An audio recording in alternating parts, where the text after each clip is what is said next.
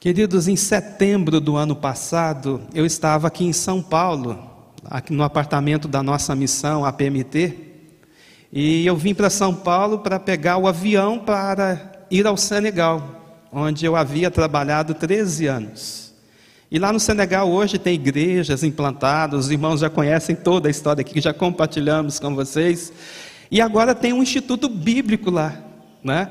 Então nós estamos agora formando formando pastores para continuarem a obra lá. E eu fui para ministrar um módulo de ética cristã, uma perspectiva é, africana, para os alunos lá do, do Instituto Bíblico. Né? E eu estava aqui em São Paulo, vim pegar o avião, e eu sonhando com a viagem, sonhando, de repente a minha esposa me passa por WhatsApp um resultado de uma colonoscopia que eu tinha feito. E quando eu olhei, e quando a gente é da área de saúde, né, tem hora que nem é bom a gente conhecer muita coisa. Quando eu olhei, eu falei, ih, a coisa está feia para o meu lado. Olhei lá, adenocarcinoma. Eu falei, é câncer. É câncer. Aí conversei com a minha esposa, eu falei, é, a gente já sabia, a gente já desconfiava, a gente que é da área de saúde sabe como são essas coisas. E agora, vamos esperar em Deus, né? Minha esposa com a voz engasgada no telefone, e eu falei: não se preocupe, eu vou orar agora e vamos ver o que Deus vai fazer. Ajoelhei ali no chão do apartamento da PMT e falei: Senhor, a minha vida é tua, estou nas tuas mãos, não vou brigar com o Senhor, não vou perguntar por quê, para quê, porque o Senhor sempre foi tão bom comigo, tão maravilhoso, tão misericordioso. Se eu morrer hoje, eu já morro tão feliz. Aí lembrei de todo aquele tempo lá na África, eu falei, Deus foi tão bom, foi tão maravilhoso, valeu a pena. E fui lembrando de Deus assim, abençoando os meus filhos, a minha família. Eu falei, Senhor, só tenho que te agradecer. Só tenho que te agradecer. E disse assim para Deus: Deus me deu, Deus tirou, bendito seja o nome do Senhor. Mas eu confesso para vocês, coração disparou, a boca secou, e eu não estava preparado para receber aquela, aquela notícia. Aí liguei para um médico, amigo meu, em Curitiba, e falei com ele: agora? Viajo ou não viajo? O que, que eu faço? Por WhatsApp ele olhou os exames e disse assim: Olha, tio, ele me chama de tio, tio Marco, né? Tio Marco, é o seguinte: é realmente isso. O senhor vai ter que fazer uma cirurgia, vai ter que tirar um pedaço do intestino. Mas você não quer viajar? Você não quer ir lá no Senegal? Eu tinha contado a história para ele. Eu falei, quero, é por isso que eu estou te ligando, se eu devo viajar ou não. Ele falou assim: vai viajar, vai viajar, porque isso vai ser psicologicamente para você muito melhor. Porque você não vai ficar só pensando nisso, nisso, nisso. Viaja, aproveita. Quando você chegar, a cirurgia não pode ser feita agora de imediato, porque você vai ter que fazer uma grande bateria de exames, etc, etc. Demora um pouco. Então, Viaja despreocupado e faz o que você gosta. Viajei, oh, foi uma benção, oh, que delícia. Sobrevoando ali o deserto do Marrocos, né? Deserto do Saara ali, eu falei, Senhor, obrigado pela saúde, obrigado pela vida, que bom Deus poder servir ao Senhor. Olha que deserto lindo, né? De tão assustador, mas também é muito lindo, né? Eu falei, Senhor, que coisa maravilhosa, tudo isso que o Senhor faz. Como é linda a tua natureza e tudo. E aí chegamos no Senegal, eu falei, Senhor, eu quero que essa viagem seja uma bênção na minha vida, porque chegando lá vamos encarar a cirurgia. E eu falei, ah, eu não tenho medo de cirurgia, não, não tenho medo. Né? Trabalhei em hospital tanto tempo, trabalhei em centro cirúrgico, em UTI, né? E eu falei, isso aí não é nada, fichinha. Daqui uns dias eu estou jogando bola. E fui, então, no dia 15 de novembro, fazer a cirurgia. Fui tranquilo para a sala de cirurgia. Tranquilo. Né? Fiz a cirurgia, voltei da, da UTI. tirei foto, estava bem e tal. No outro dia caminhando e tal. Mas de repente eu comecei a sentir uma coisa que eu nunca tinha sentido na minha vida. E é o que está escrito aqui nesse salmo de número 116: Angústias do inferno se apoderaram de mim. Começou uma angústia tão grande, tão forte, e aquilo foi me abatendo, me abatendo. Eu não conseguia mais comer, não conseguia dormir, e só fui piorando, piorando, piorando. O médico chegou para mim e falou assim: Não, mas seus exames estão todos normais. Eu falei, doutor, o senhor me desculpa, eu sou um simples técnico de enfermagem, mas tem alguma coisa errada. Não está certo. Tem alguma coisa errada. O que, que você acha que você tem então? Eu falei, posso falar então? Eu acho que eu estou com uma fístula. Ah, não acredito. Eu falei, esse doutor, eu conheço o meu corpo. Eu conheço o meu corpo. Posso não conhecer de medicina como o senhor conhece, mas meu corpo eu conheço. E aquela angústia, aquela angústia, aquela angústia. E ele disse assim: então, vamos fazer uma tomografia e você sabe, se você tiver com fístula, você vai ter que entrar na bolsa de colostomia e a coisa vai ficar feia para o seu lado. Ficou bravo comigo. Gente, que momentos terríveis foram aqueles. Angústia, angústia, angústia, angústia, angústia, angústia dia e noite de angústia. E eu vi que eu estava morrendo. Laços de morte me cercaram, angústias do inferno se apoderaram de mim. E eu falei, gente, agora eu entendo o que significa essa palavra angústia. É diferente de dor. Quem aqui já teve cólica renal? Quem já teve? Levanta a mão.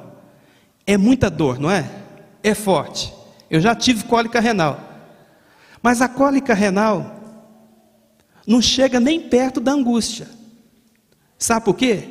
A dor forte te leva à ação. Você rola no chão, você chama a polícia, o bombeiro, o SAMU, corre, me leva para o hospital, você. Mas a angústia não.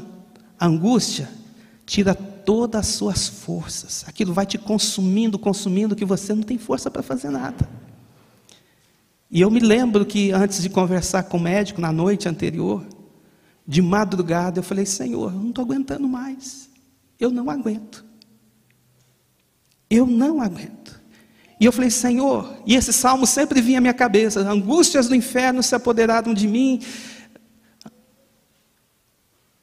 E eu falei: Senhor, eu estou morrendo.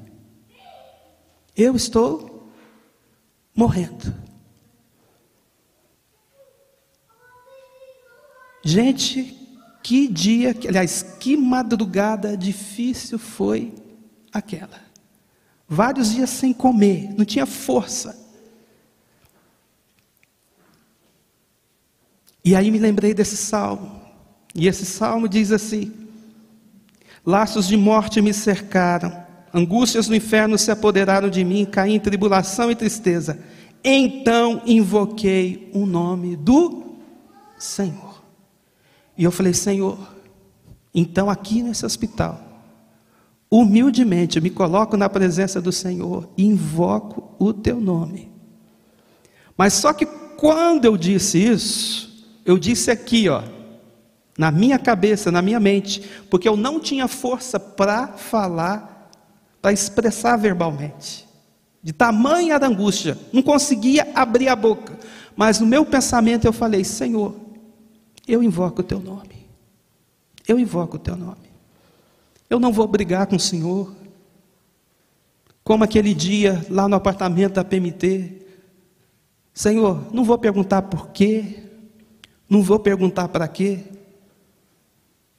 Porque eu sei que tudo na vida do cristão tem um um propósito. Tudo tem um propósito. Então seja feita, Senhor, a tua vontade. Seja feita a tua vontade. E aí veio assim uma força sobrenatural e Eu falei, vou ler a Bíblia. Eu vou ler a Bíblia. E continuei lendo o texto. Continuei lendo o texto. Lá no verso 17 diz assim: Oferecer-te-ei sacrifícios de ações, de graça invocarei o seu nome. E eu falei: ah, É isso. Oferecer-te-ei sacrifícios de ações de graças.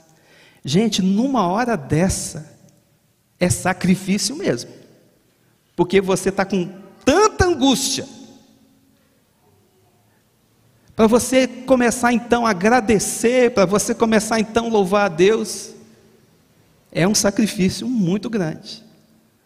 Agradecer a Deus quando você está bem de saúde, quando você está lá no casamento do seu filho, quando você passou no vestibular, não é sacrifício nenhum.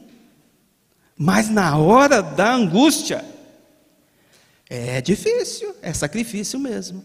E eu falei então, Senhor, eu faço dessa cama eu faço da dor que eu estou sentindo, dessa angústia que eu estou sentindo, o meu altar, e eu vou louvar ao Senhor. E comecei então a agradecer a Deus por tudo na minha vida. Senhor, obrigado, Senhor, pelo tempo no Senegal. Obrigado, Senhor, pelos meus filhos, a minha esposa. Obrigado, Senhor, porque o Senhor teve misericórdia de mim. O Senhor me perdoou, o Senhor me salvou. O Senhor fez isso, o Senhor fez aquilo. E foi passando um filme todo assim na minha vida e fui agradecendo ao Senhor, agradecendo, agradecendo, agradecendo, agradecendo, agradecendo, agradecendo. E de repente eu comecei a cantar. Eu comecei a cantar. E quando eu estava ali cantando, quanto mais eu cantava, mais a presença de Deus enchia aquele quarto que eu estava ali.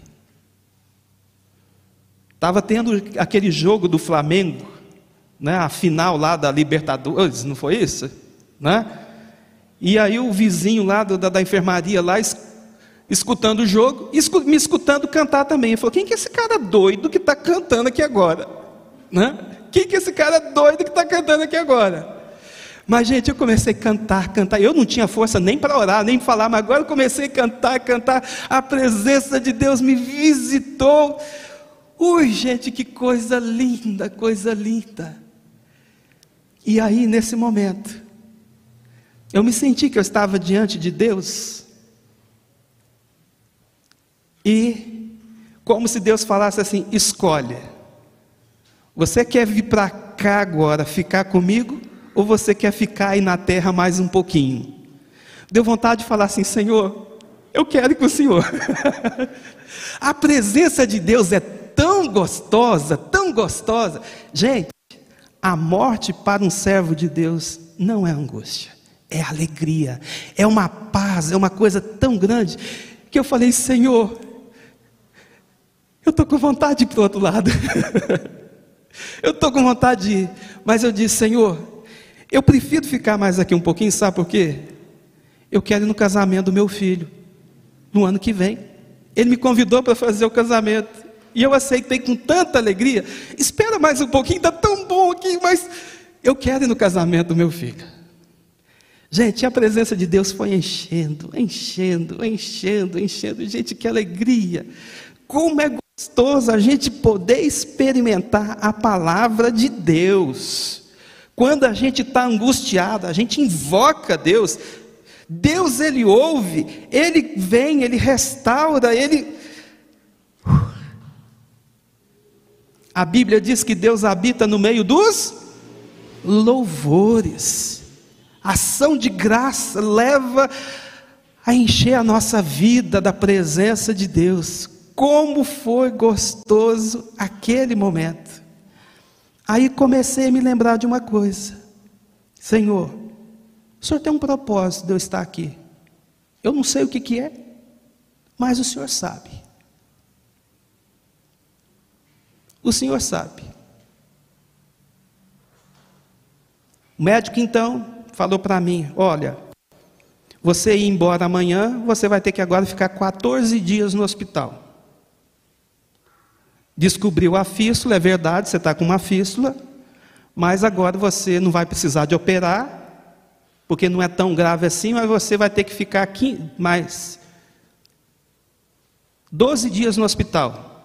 Ao todo fiquei 17, porque você vai ter que tomar muito antibiótico. Eu falei, ah, já estamos aqui mesmo, estamos na chuva, vamos molhar, né? Vamos molhar. Aí liguei, aliás, uma colega minha me ligou e falou assim: Marquinho, eu fiquei sabendo que você vai ter que ficar mais tempo aí no hospital. E eu falei: é, vou ter que ficar. Ela falou assim: saiba de uma coisa, em tudo Deus tem um propósito. Não foi bom aquele tempo lá na África? Você passou lá, lá no Uruguai. Deus te usou, não te usou? Então, imagina que agora o hospital é o seu campo missionário. Enquanto você estiver aí, enquanto você estiver aí, fala assim para Deus: Senhor, usa-me. E eu falei: é mesmo. Senhor, vou ter que ficar mais uma pancada de dias aqui, então, me usa. Me usa. Eu falei: Senhor, eu não tenho força para ficar andando. Mas aí chega um enfermeiro. O nome dele, Romário. Né? Adivinha por quê, né? Romário. Eu falei, ô oh, craque, vem cá. Romário, vem cá eu quero fazer uma oração por você. E ele falou assim: Eu estou precisando. Chega o Beth, desse jeito, pode orar. Orei com a enfermeira ali, gente. Começou a chorar. Eu estou precisando. Aí tive ali a oportunidade de compartilhar com ele a palavra de Deus. Chegou o outro enfermeiro, o Diego. E eu falei, é o Maradona, outro craque. Né? Tá só dá craque aqui. Eu falei, eu também quero orar por você. Ele falou assim: Você quer orar por mim? É tudo que eu quero. Ah, mas aí ficou orando para o enfermeiro, para o outro, para o outro. A paciente que estava na cama da frente, acompanhante do, do, do, do que estava assistindo o jogo de futebol lá, veio conversar comigo. O que, que você estava cantando ontem à noite? que coisa é essa? Você com tanta dor, sofrendo tanto e cantando. Ah, e ela é libanesa. Os pais dela vieram do Líbano. E eu falei: opa, missões transculturais. Já estou evangelizando até o Líbano. Senhor, me usa. Gente, sentei ali com ela. Começamos a ler a Bíblia, de Gênesis a Apocalipse. Foi fantástico. Comecei a andar. Aí fui para os outros quartos, encontrando um paciente, o outro, o outro, compartilhando, orando. Gente, o hospital virou um campo missionário. Eu falei, é verdade. Mesmo no nosso dia de angústia, mesmo no leito, passando por lutas, Deus tem um propósito e Deus quer usar isso para a honra e para a glória dEle. Então, muitas vezes, quando nós estivermos passando por lutas, por angústia, vamos clamar ao Senhor, vamos invocar. Vamos oferecer sacrifícios e ações de graças e saber que Deus tem um propósito nisso e que outras vidas podem ser abençoadas. Porque se a gente só ficar brigando com Deus, reclamando, reclamando, reclamando, sabe o que vai acontecer com a gente? A gente vai ficar mais angustiado, vai ficar mais triste, vai entrar em depressão e a coisa só vai piorar. A coisa só vai piorar. Eu fico triste de ver crentes que já estão tanto tempo na igreja. Quando vem uma aprovação, começa a brigar com Deus, fica bravo. Mas por que, Senhor, comigo? Por que com meu pai? Que... E começa e fica revoltado. Como se Deus fosse culpado. Irmãos, as lutas que a gente passa no dia a dia, tudo é, isso é consequência da queda. Não foi culpa de Deus, é, a culpa é nossa. As doenças elas vêm mesmo, isso é normal, vem para todo mundo. Não é porque eu sou pastor, sou missionário, porque você é um crente fiel, batizado, está aqui na igreja, que você não vai ter lutas. A Covid vai chegar, o câncer vai chegar, pode acontecer com qualquer um. Pode acontecer. Fui trabalhar no hospital lá da missão Caiuá. E eu falei, Senhor, Se eu morrer, não tem problema. Porque está lá do outro lado, é bom. é bom, Senhor, é bom demais. É bom demais. E sabe de uma coisa que eu tenho visto nos últimos dias? Nós não estamos preparados para morrer. E se nós não estamos preparados para morrer, nós não estamos preparados para viver com Cristo. Nós não podemos temer a morte. A morte em Cristo, ela é boa. É paz, é alegria, a presença de Deus, estar com Ele, como diz o apóstolo Paulo, incomparavelmente melhor. E isso vai acontecer um dia comigo e com você, mais cedo ou mais tarde. Se não for Covid, vai ser um acidente. Caminhão, você viu o caminhão te pegando na sala. Podia, você podia ter ido, rapaz. Você está aqui hoje, ainda andando e sabe, foi tão rápido a sua recuperação. Isso é graça a misericórdia de Deus. Mas a gente tem que estar preparado. Isso pode acontecer com qualquer um de nós. Ou é um câncer, ou é um acidente, é um Covid. Na vida da gente tudo é risco. Nós, vocês aqui, moram numa cidade que é uma das mais perigosas do mundo. Mas você vai deixar de trabalhar? Porque você mora em São Paulo? Você vai deixar de viver porque você mora em São Paulo? Queridos, nós temos que estar preparados para enfrentar os perigos que vêm sobre cada um de nós todos os dias da nossa vida. Todos os dias da nossa vida vida, nós não estamos livres das provas. E sabe por que também no dia da angústia, Deus permite também para que a gente passe por essas provas? Deus falou muito ao meu coração nesse verso aqui, depois oferecer-te sacrifício de ações de graças, cumprirei os meus votos ao Senhor na presença de todo o seu povo. Muitas vezes Deus permite o dia da angústia na nossa vida, as provas, as lutas, sabe para quê? Para a gente fazer uma reflexão na vida da gente. E ali, depois de louvar a Deus, sentir a presença de Deus, foi tão gostoso, tão maravilhoso. Deus começou a falar assim ao meu coração, nesse, nesse versículo aqui: tem coisas na sua vida que precisam ser mudadas. E Deus foi fazendo uma lista, assim, de coisas que. E só vou compartilhar uma. Só vou compartilhar uma, que foi a primeira que veio à minha mente. Que a gente pensa que a gente é santo, que a gente é bom, que a gente. Não é, não, gente.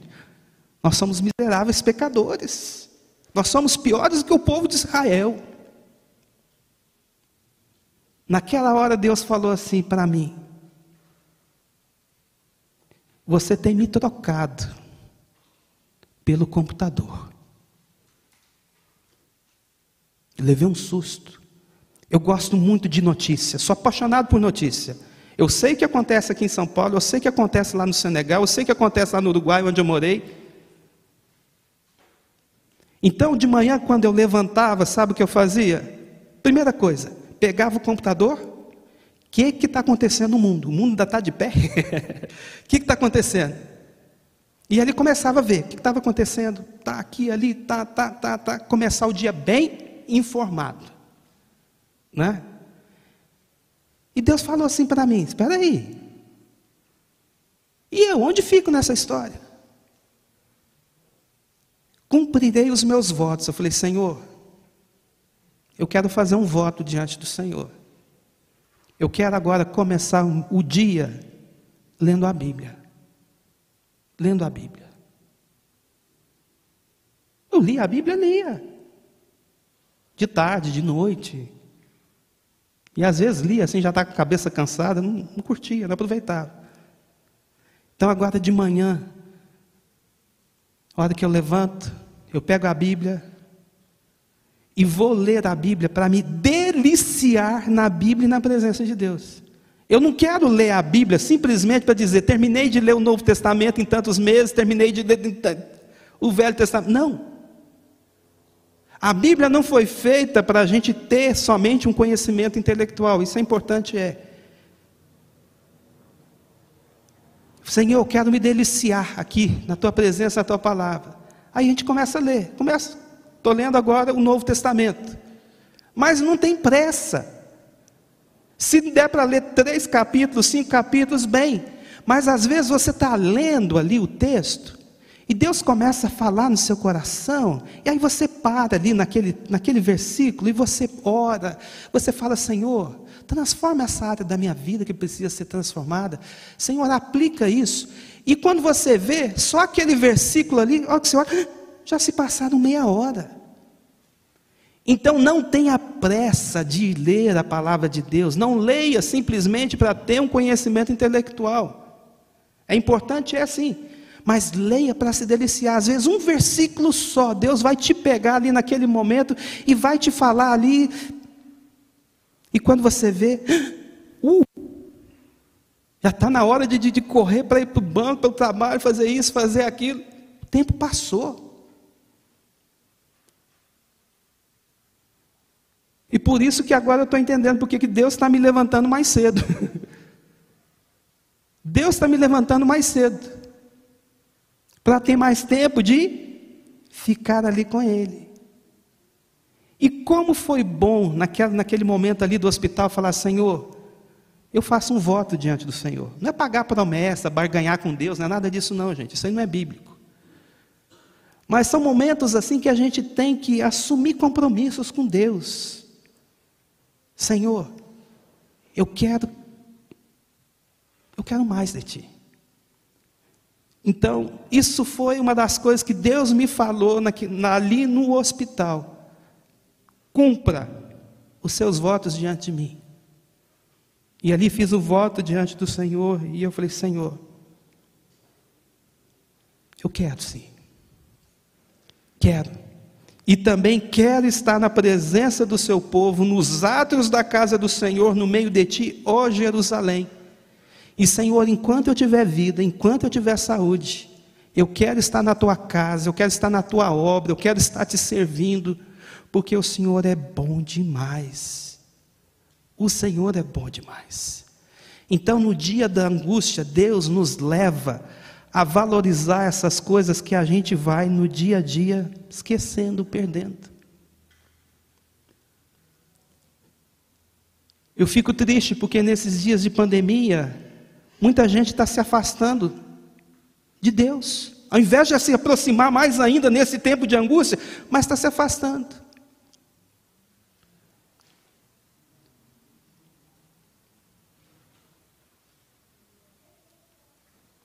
Por isso é importante estar aqui na casa de Deus, porque aqui a gente busca mais.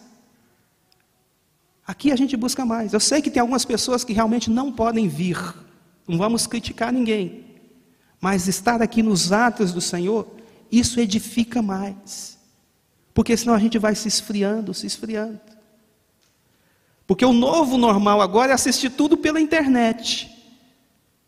Tudo pela internet. Tá certo, para quem não pode, tudo bem. Mas para quem pode, gente, estar na casa de Deus junto com os irmãos é outra coisa. É outra coisa. Eu sei que estamos passando por dias difíceis. Tem que ter cuidado? Tem sim, muito cuidado.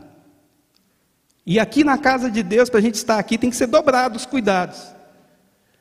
Mas não deixe que esse tempo de angústia, de dificuldade que a gente está vivendo, nos afaste de Deus. Mas que seja um tempo assim, em que a gente vá gastar na presença dEle. E quando estivermos em casa, ao invés de ficar o dia inteiro no computador e no Facebook, no WhatsApp, aproveite esse tempo e fala: Senhor, eu quero me deliciar na tua presença. Porque tem muita gente se esfriando nesses últimos dias, porque está muito envolvido com a mídia, com a internet, e se esquece de buscar aqui, ó, o refúgio, o alimento que a gente precisa. Queridos, não é fácil passarmos pelos momentos de angústia. Não é fácil, é difícil. Mas vamos invocar o nome do Senhor, vamos oferecer sacrifícios de ações de graça ao Senhor, sabendo que em tudo Deus tem um propósito. E quando Ele começar a mostrar os propósitos dele, vamos ter realmente um momento de assumir compromissos diante de Deus, de cumprir os nossos votos. E olha, eu tenho certeza de que em qualquer momento de angústia, isso aqui é uma realidade, isso funciona. Funcionou na minha vida, vai funcionar na sua também, porque a palavra de Deus ela é viva e eficaz. Que Deus abençoe ricamente você que está em casa me ouvindo, você que está aqui, dias difíceis, dias de angústia, sim, mas nesses dias Deus também nos visita. Amém.